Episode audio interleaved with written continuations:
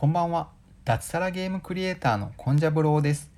僕は20年間で100種類ほどのゲームを開発してきました。そのあたりのノウハウをゲームクリエイターを目指す学生向けに Twitter とブログで発信しています。もしいいなと思っていただけましたらフォローよろしくお願いいたします。公式 LINE では友達限定コンテンツとしてゲーム作りの開発日誌を無料で公開しています。ゲーム作りの裏側に興味がある方はブログ記事からお友達登録をお願いします。さて今日もブログを更新しました。テーマは無料が生み出す未来です。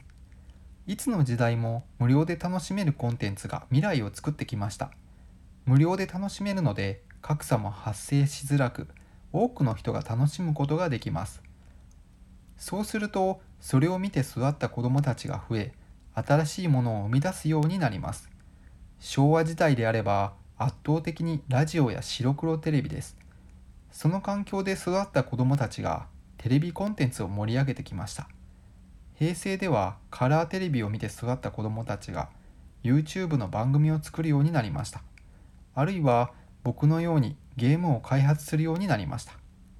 令和の時代では YouTube、Twitter、Instagram、TikTok 無料で発信できるプラットフォームが増えて国民総発信時代になっています。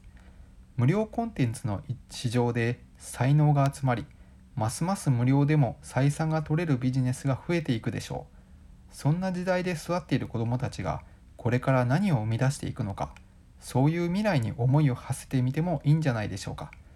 今日も無料コンテンツが未来を作っています。以上差し当たり今思うことでした。私コンジャブローはブログにて平日毎日4センチから6センチの記事を書いています。Twitter や公式 LINE もよろしくお願いします。何か挑戦したいなと思っている方はお気軽にフォローください。一緒に継続していきましょう。それでは明日もよろしくお願いします。おやすみなさい。